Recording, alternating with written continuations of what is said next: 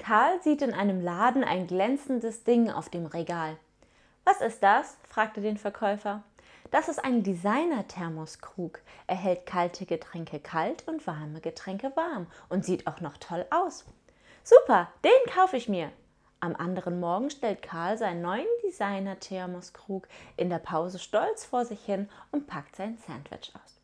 Ein Arbeitskollege schaut sich das komische Ding neugierig an und fragt, was ist denn das? Da sagt Karl stolz, ein Designer-Thermoskrug, der hält kalte Sachen kalt und warmes warm.